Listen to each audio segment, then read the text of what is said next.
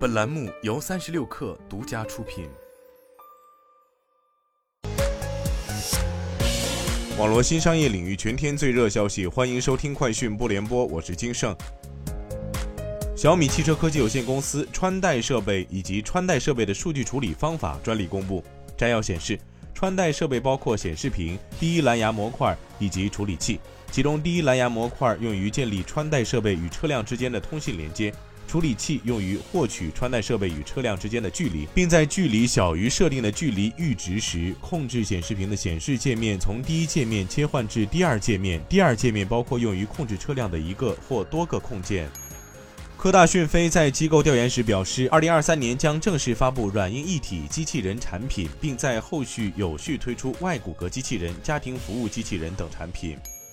从比亚迪获悉，比亚迪有意收购易安财产保险股份有限公司百分之一百股权。目前，易安财险破产重组方案已基本完成。比亚迪方面表示，收购正在进行中，具体信息待后续官方发布。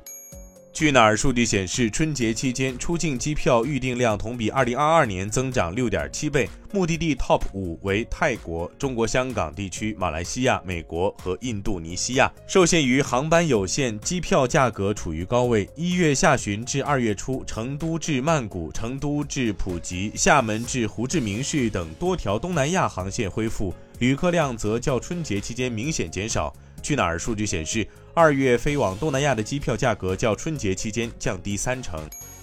灯塔专业版数据显示，截至昨天十六时二十分，二零二三年度大盘票房含预售突破一百亿，刷新中国电影市场年票房最快破一百亿纪录。截至目前，二零二三年实时票房前三名为《满江红》《流浪地球二》《熊出没》《伴我熊心》。